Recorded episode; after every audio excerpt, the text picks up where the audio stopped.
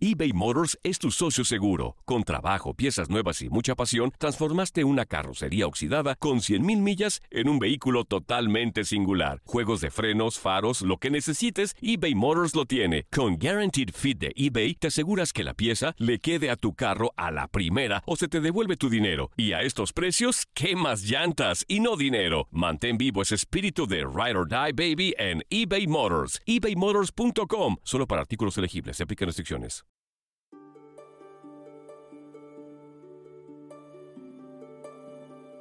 Hola mi gente, les saluda con mucho cariño la doctora Evelyn. Les quiero comentar que el tema que vamos a tratar hoy es uno que a mí como mamá que está dando pecho de manera exclusiva me interesa muchísimo. Y es que por una parte trabajé muy muy duro, sacrifiqué muchas horas de sueño para establecer esta lactancia y realmente lo he disfrutado como el acto de amor que es. Pero por otra parte también sé que esto no es para siempre y que en algún momento voy a tener que dejar de hacerlo. Y la verdad es que cuando mi bebé y yo estemos listos, quiero despegarlo de la manera más natural posible. Hoy nos acompaña una experta de primera que no solamente vivió esto como mamá, sino que ayuda a otras madres a diario. Nos trae unos consejos buenísimos para cuando ya dejemos de amamantar. También vamos a escuchar cómo algunas madres de nuestra audiencia lo han logrado.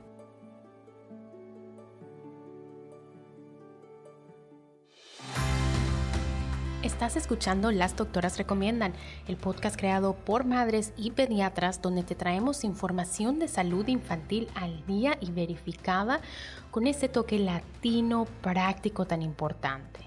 Yo soy la doctora Edith Bracho Sánchez, soy médico pediatra en Nueva York. Y yo soy la doctora Evelyn Bracho Sánchez y trabajo en el área farmacéutica en San Francisco. Además de ser doctoras, somos hermanas y por encima de todo somos mamás.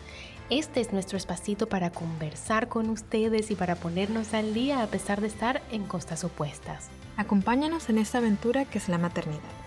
Te invitamos también a que nos descargues y escuches desde la aplicación de Euforia. Nos vemos en las redes sociales como las doctoras recomiendan. O si prefieres, mándanos tus preguntas, tus testimonios, tus logros como madre o padre a las doctoras recomiendan univision.net. Recuerden que aquí les traemos información de manera educativa, pero para problemas médicos deben consultar con su doctor que los conoce y los puede ver en carne y hueso. Y con esto ahora sí, el show de las doctoras arranca ya.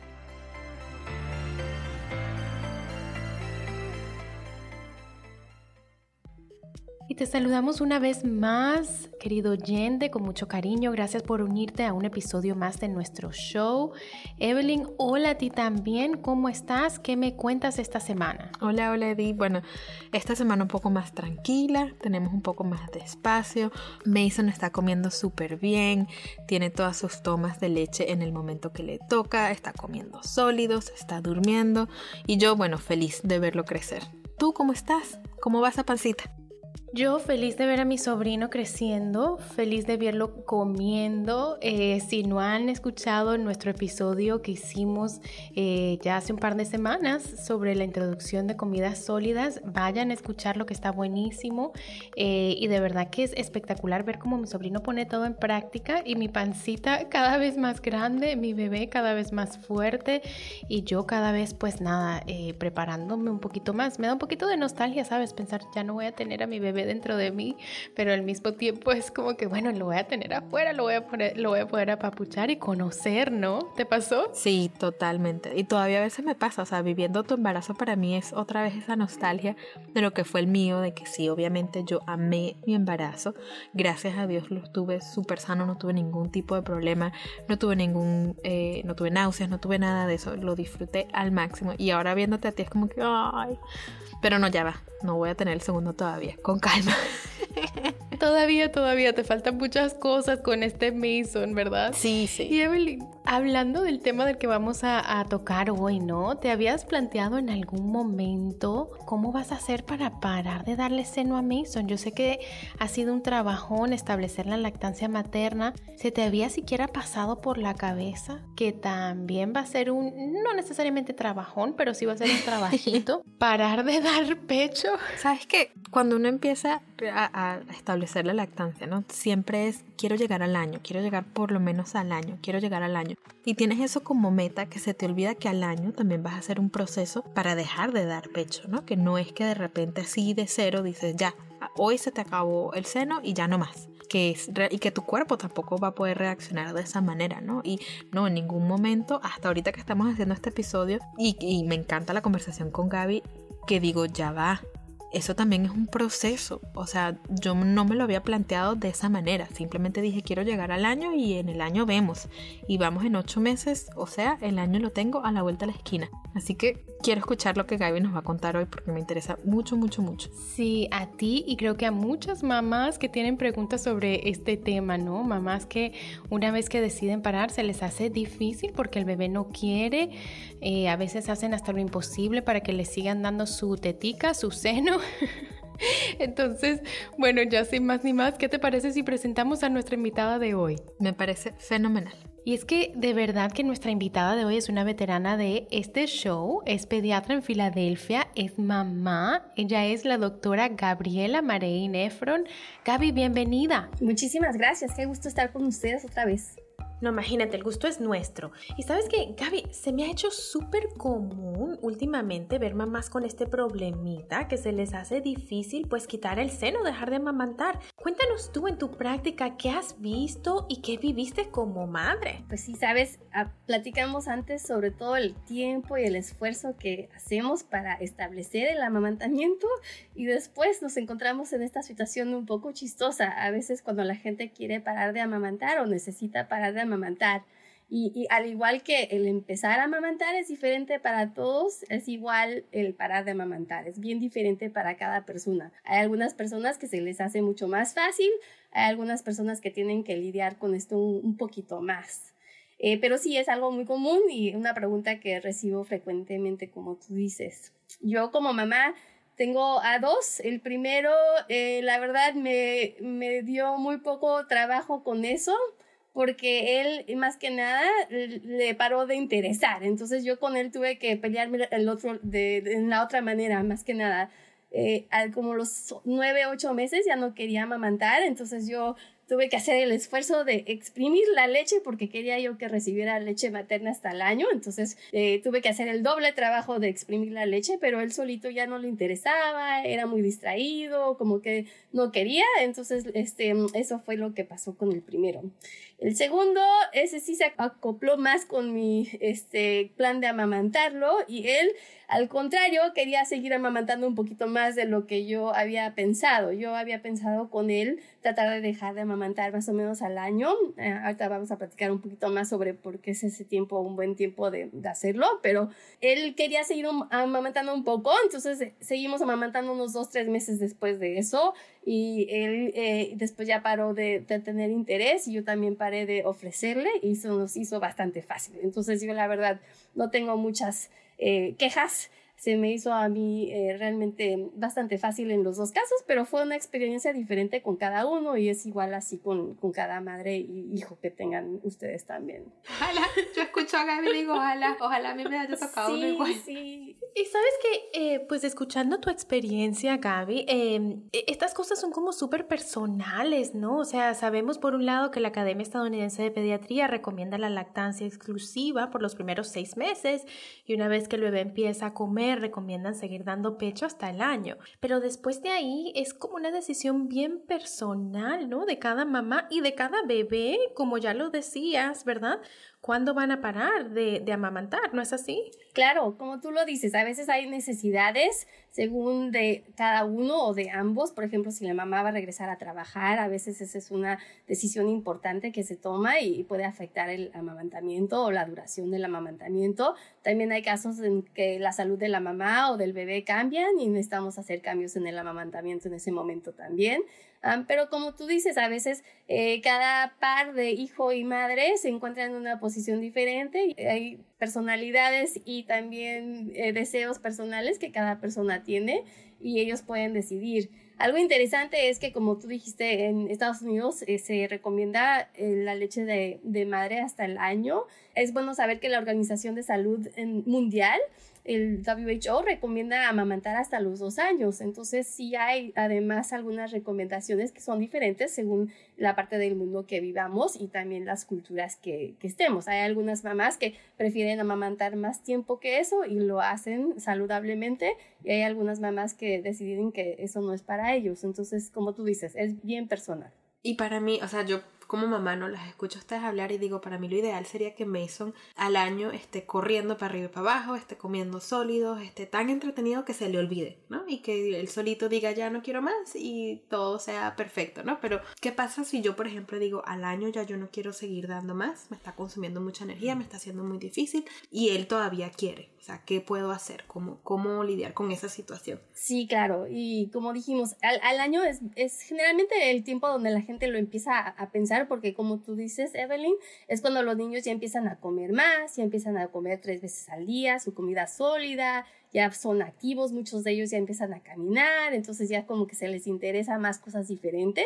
Entonces generalmente es un buen tiempo para como pensar cómo es que quiere uno avanzar en, en esos momentos. Y muchos de los niños, como tú dices, tal vez como dicen será, tal vez, muchos pierden el interés solitos y, y si no se les ofrece como que no, no quieren, ¿no? Pero hay algunos que como tú dices todavía quieren y entonces es cuando ustedes tienen que decidir cómo es que se van a, a llegar a un punto intermedio generalmente, ¿no?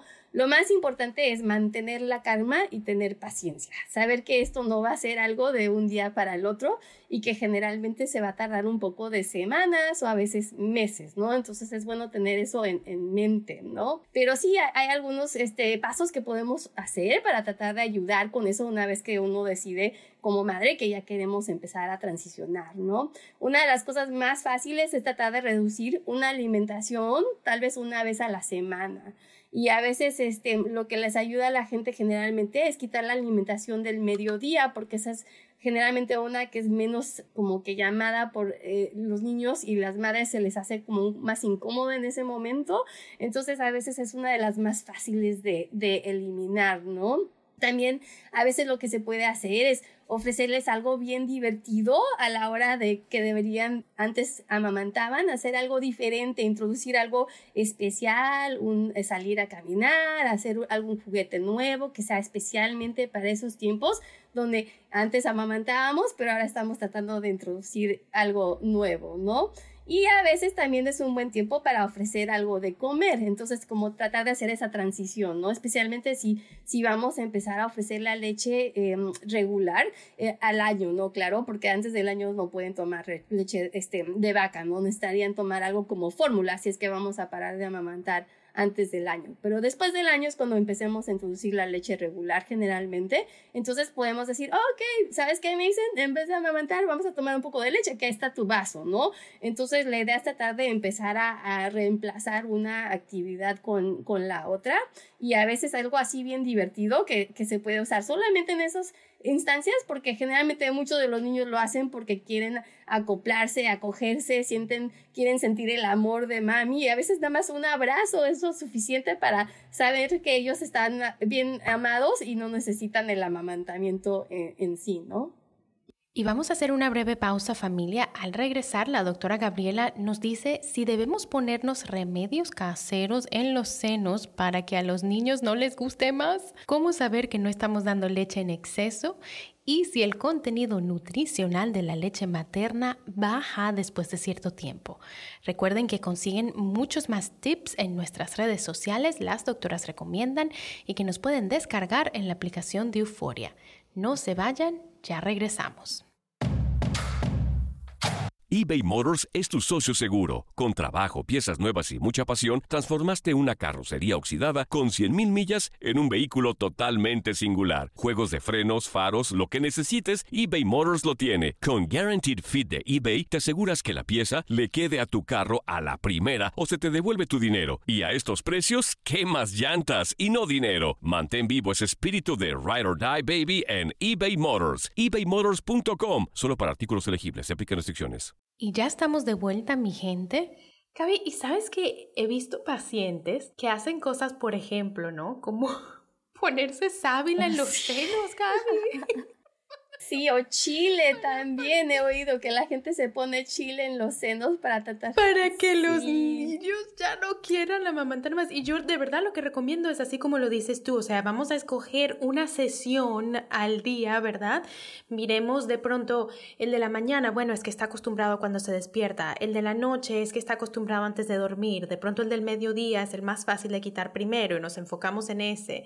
Primero quitamos ese y después vamos quitando los otros. Y generalmente el último en es el de la noche, ¿no? Entonces, igual, igual es la recomendación que hago yo, pero me llegan con cuentos, Gaby, que sabe la que chile, que, ay, Dios mío, ¿tú qué les dices a esas madres que hacen este tipo de cosas? Sí, o sea, la verdad es que lo siento por ellas porque sé que quieren mucho tratar de hacer un cambio, pero esos niños también son bien inteligentes y he oído que muchas de esas estrategias no sirven. Entonces, al contrario, además de no servir, a veces pueden ser peligrosas, ¿no? Entonces, queremos tener cuidado de qué es lo que le estamos poniendo en la boca a la gente, este, y qué tipo de, de interacción estamos poniendo, ¿no? No queremos que los niños de repente rechacen, este, solo queremos que empiecen a, eliminar, ¿no? Entonces, la verdad es que tenemos otras formas antes de llegar a, a esas, ese tipo de estrategia que creo que les serviría un poquito más efectivamente a las mamás. Qué increíble, ¿no? O sea, yo las escucho y me sorprende, yo no, no, he llegado todavía a ese punto, sé que lo tengo que pensar en algún momento, pero bueno, las voy a estar llamando y les voy a estar escribiendo cuando llegue ese momento. Y Gaby, me, me parece muy interesante que traigas colación lo de la leche de vaca o la leche completa, ¿no? Eh, yo al año pienso empezar a introducir esa leche. ¿Cómo sé que no le estoy dando leche en exceso? ¿no? Porque estoy amamantando y estoy también dando leche completa, ¿cómo sé que lo estoy haciendo bien, por decirlo de una manera? Sí, claro, una de las cosas que va a ser bien importante es la visita del año con su pediatra. Ellos le van a poder decir cómo está creciendo el niño, cómo ven su, su trayectoria, pero sí, generalmente en ese, en ese punto ya los niños están sacando la nutrición más que nada de la comida y ya la leche es mucho menos importante. Entonces yo le digo a la gente que lo piense al igual, si uno quiere seguir amamantando, que lo piense al igual de la leche regular. Entonces, más o menos tres veces al día después del año, generalmente en la mañana, una vez antes de tomar su siesta a veces y después en la noche, más o menos a la hora de cenar, ¿no?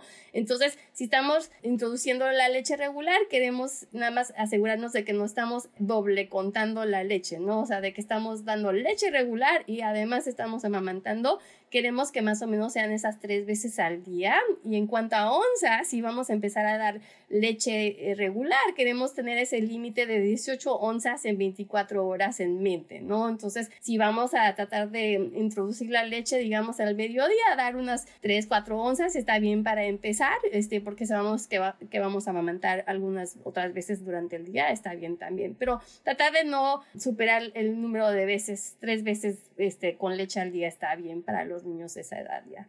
Gaby, y qué risa que digas que hay que ir al médico, pues esa visita del año es súper importante. Yo no sé si yo te había contado, Gaby, pero la pediatra de Evelyn es una amiga de nosotras. ¿No sabes quién es? Sara, nuestra amiga Sara. ¡Oh!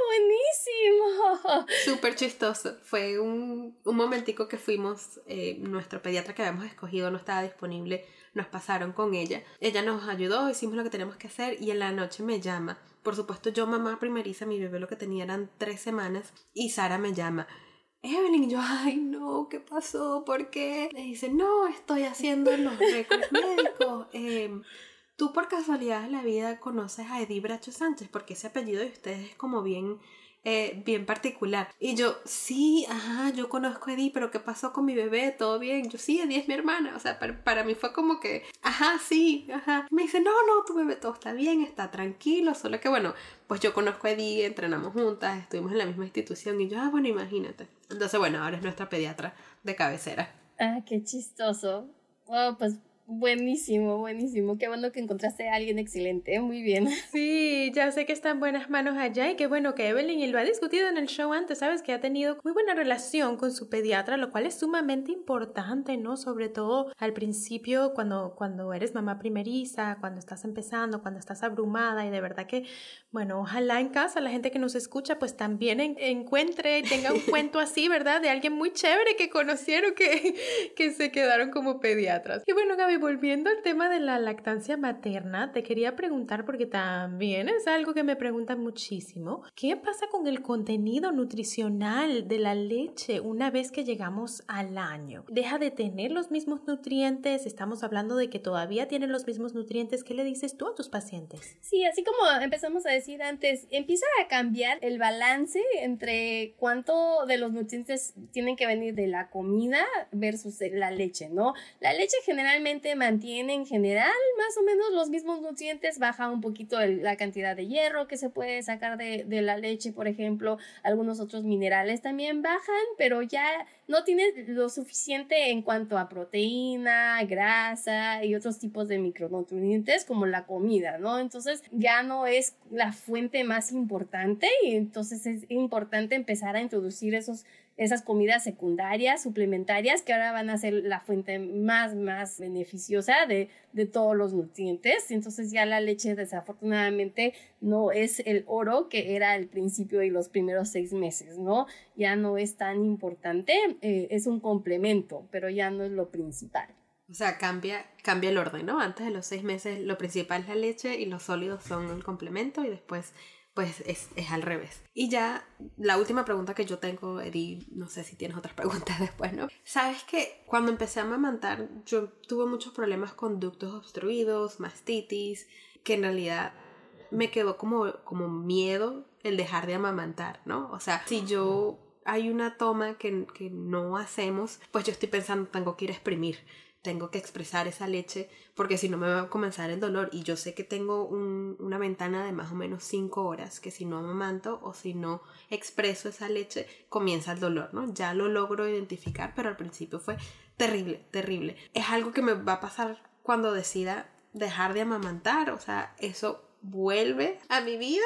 Pobre Evelyn, sí, lo siento mucho que hayas pasado tanto. Este sí, a veces puede ser un poco difícil eso como lo dices, ¿no? Eh, y por eso eh, lo que había comentado antes de que esto no es algo que se hace de un día para el otro, ¿no? Realmente, especialmente en el caso tuyo, si tú ya sabes que eres bien sensible a esos cambios, entonces va a ser bien importante darte un periodo de semanas y probablemente meses en hacer la transición, ¿no? Yo sé, no te preocupes, se suena como largo tiempo, pero no lo es. Pero lo que queremos es que tu cuerpo y el cuerpo de, de Mason también se adapten, ¿no? Entonces necesitamos hacerlo con cambios pequeños, pero eh, importantes para que se pueda empezar a, dar esa información, ¿no? Una de, las cosas que, que, podría pasar es que necesites exprimirte, pero solamente lo más mínimo. Yo me imagino que ahorita lo que haces es que te exprimes todo para sentirte completamente desocupada, digamos, pero eh, a veces lo que hacemos es que pedimos que la gente se exprima solamente lo más mínimo para que no te sientas tan enriquecida con la leche pero no hasta que esté vacío, porque si, si está vacío, tu cuerpo va a pensar que necesitas hacer más leche, ¿no? Entonces, lo que tenemos que hacer es mandar la señal de que queremos hacer menos leche, pero también prevenir que te vayas a, lastimar con mastitis. Entonces, a veces solamente un tantito hasta que se sienta menos fuerte, menos la sensación, pero no vaciar completamente porque si no estamos dando otra vez la, la, señal incorrecta, ¿no? Pero lo bueno es que ahora hay tú ya conoces tu cuerpo y ya conoces este, cómo se siente, entonces vas a poder ver cómo, les va y puede ser que lo hagan lentamente, suficientemente lentamente que no vayas a necesitar hacer nada, ¿no? A veces por eso también decimos que la primera toma para eliminar es la del mediodía porque es cuando la gente produce menos leche generalmente, entonces generalmente es menos incómodo para las mamás también tener que esperar ese tiempo de, de, amamantar, ¿no? Espero que no sea tan difícil esta experiencia, no lo tiene que hacer, pero ya tienes mucha este, información que, que creo que te va a ayudar bastante. Sí, y ya les estaré contando, ¿no? O sea, aquí estamos compartiendo todas las etapas de la maternidad y ya les contaré cómo me fue. Perfecto.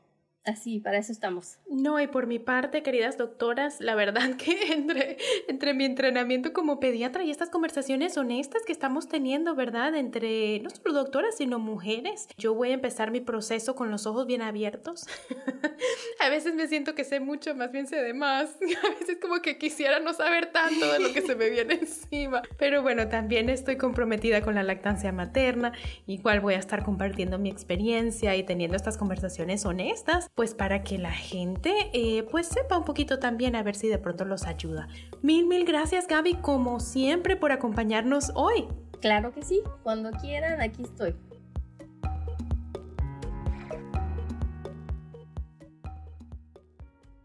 Y bueno, la verdad es que yo aún no estoy lista y mi bebé tampoco pero con esta conversación de hoy por lo menos voy a saber por dónde empezar, ¿no? Cómo organizarme, cómo pensar en esta etapa que es eso, una etapa más de la maternidad. Y bueno, ¿qué te parece si leemos algunos de los comentarios que nos mandaron por las redes sobre este tema? Me parece genial.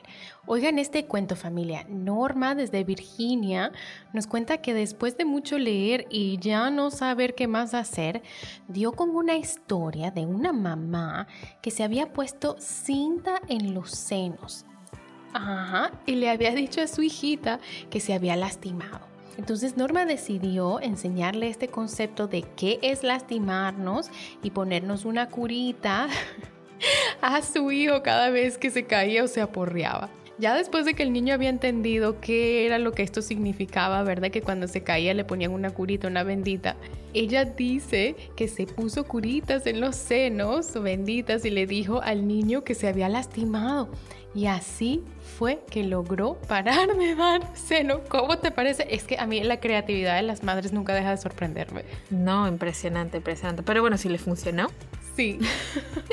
Impresionante realmente. Y bueno, Awilda desde la Florida nos comenta que lactar es lo más gratificante y sacrificado que hay. A su primer hijo le dio seno hasta los 3 años, porque contaba con el tiempo para hacerlo, pero al segundo lo tuvo que despegar a los 6 meses, porque ya estaba trabajando. No le quedó más remedio que agarrar el biberón. ¿Qué te parece? Así le va a tocar al Mason cuando ya lo mandes a la guardería, Evelyn. No le va a quedar de otra que aprender a tomar el biberón, que ese ha sido otro tema para otro día. si en otro momento les contamos, ha sido toda una aventura que Mason agarre el biberón o el teteral. Bueno, y para concluir, Evelyn, tu tipo recomendación de la semana. Que recordemos que todo es una etapa. Que ser mamá son etapas que comienzan en el embarazo, tenemos los trimestres, después la etapa de recién nacidos, después la, eh, la etapa de bebés y bueno, la lactancia también es eso, ¿no? Son etapas que nos sacrificamos, que nos duele, que nos cuesta, que lo amamos y que ya después lo tenemos que dejar y bueno, aprendamos a disfrutar cada una de las etapas que vienen con la maternidad, ¿no? O sea, una vez que dejemos de lactar, no vamos a perder ese vínculo con nuestros bebés. La maternidad sigue, es un trabajo de por vida, así que disfrutemos y dejemos ir cada una de las etapas que estamos viviendo. Mm, mm, mm. Yo esta semana no voy a dar ningún tip, nada más voy a escuchar y reflexionar sobre lo que nos acaba de recomendar la doctora Evelyn, porque de verdad que a mí me está llegando al final una etapa que es el embarazo, ya me empieza otra. Eh, la lactancia va a ser parte de esta nueva etapa que me viene y estoy tratando de enfocarme y de disfrutar cada una de estas etapas. Para una mamá primeriza con todo y que soy pediatra, siempre es un proceso eh, y bueno, estoy tratando de mentalizarme, de abrir mi mente y mi corazón para poder disfrutar cada una de estas etapas. Y sabes que me emociona muchísimo escucharte y que lo compartamos aquí con nuestra audiencia, lo que ha sido tus etapas, ¿no? Porque una cosa es escuchar las recomendaciones de una pediatra y, la, y otra es escuchar las recomendaciones de una pediatra que también es mamá, ¿no? Te cambia un poquito la perspectiva, vienen otras cosas que simplemente son nuevas y, y te van a hacer a ti una pediatra aún más enfocada en, tu trabajo, lo vas a disfrutar muchísimo y a mí me emociona muchísimo esta etapa como hermana tuya y como paciente tuya porque me hizo, vamos a estar claros, paciente tuyo. Sí, yo sí espero que me haga mejor pediatra, me haga más realista, más humana, ¿no? En los consejos que doy, en, en lo que recomiendo a mis pacientes y lo que recomiendo por aquí, ¿verdad? Porque es, es una forma también de practicar la medicina, aunque no sea un paciente individual a la vez, también es una forma de practicarlo y bueno, espero que todas estas etapas y todo esto que estoy viviendo como mamá me ayude. Y bueno, con esto ahora sí familia se nos acaba el tiempo. Mil, mil gracias por acompañarnos hoy en un episodio más de Las Doctoras Recomiendan. Su tiempo y su apoyo hacen de este espacito una comunidad que crece y crece. Y si les gustó, compartan nuestro podcast con otra mamá, con otro papá. Recuerden que nos pueden escuchar y descargar por la aplicación de Euforia todos los martes. Mientras tanto, nos encuentran en las redes sociales como Las Doctoras Recomiendan. Y queremos escuchar sus historias, sus preguntas, sus logros como mamás. Nos pueden mandar un correíto o una nota de voz a las doctoras recomiendan Y recuerden que pueden usar el hashtag yo sigo a las doctoras. Las Doctoras Recomiendan es una producción de LDR Media. Nos vemos el próximo martes. Un abrazote para todos y hasta la próxima.